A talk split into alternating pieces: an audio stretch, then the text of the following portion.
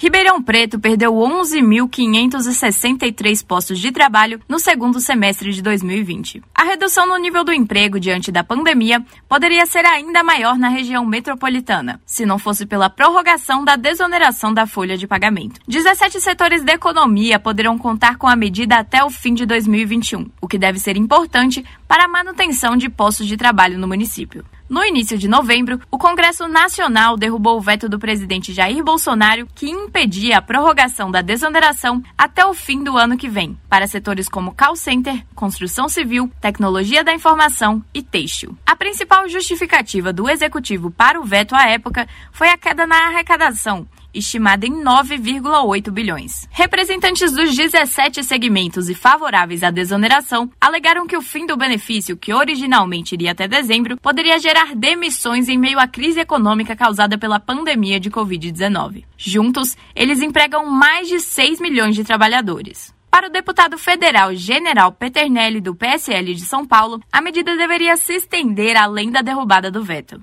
PSL, presidente, entende que a desoneração da folha é fundamental, tanto que existe a proposta de que essa desoneração seja permanente.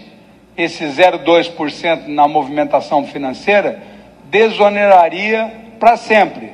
Nós estamos executando uma atividade que é temporária. A desoneração da folha permite ainda que empresas destes setores possam contribuir para a previdência social, com um percentual que varia de 1 a 4,5% sobre o faturamento bruto, ao invés de 20% de contribuições sobre a folha de pagamento. O coordenador geral de Estatísticas e Atuária do Ministério da Previdência Social, Eduardo Pereira, avaliou os encargos elevados sobre a mão de obra no Brasil.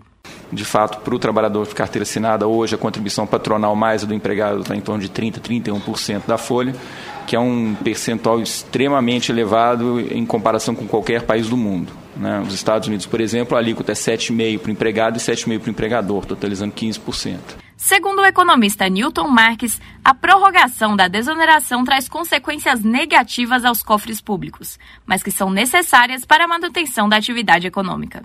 Para ele, com a atual conjuntura da atividade econômica em baixa, o governo deve assumir esse ônus. Caso contrário, os trabalhadores ficam desamparados e a atividade econômica vai ficar estagnada. Entre janeiro e agosto deste ano, o Brasil perdeu mais de 849 mil empregos, segundo dados do CAGED do Ministério da Economia. Entre os principais segmentos da indústria paulista estão a construção civil, com 17,6%, seguida por alimentos, com 10,9%, e derivados de petróleo e biocombustíveis, com 8%. A ampliação da desoneração para todos os setores da economia, atualmente são apenas 17, permitiria a criação de novos empregos em massa. No entanto, isso traria uma perda de 100 bilhões em arrecadação para a União, o que para o governo só seria possível compensar com a criação de um novo imposto. Reportagem Rafaela Gonçalves.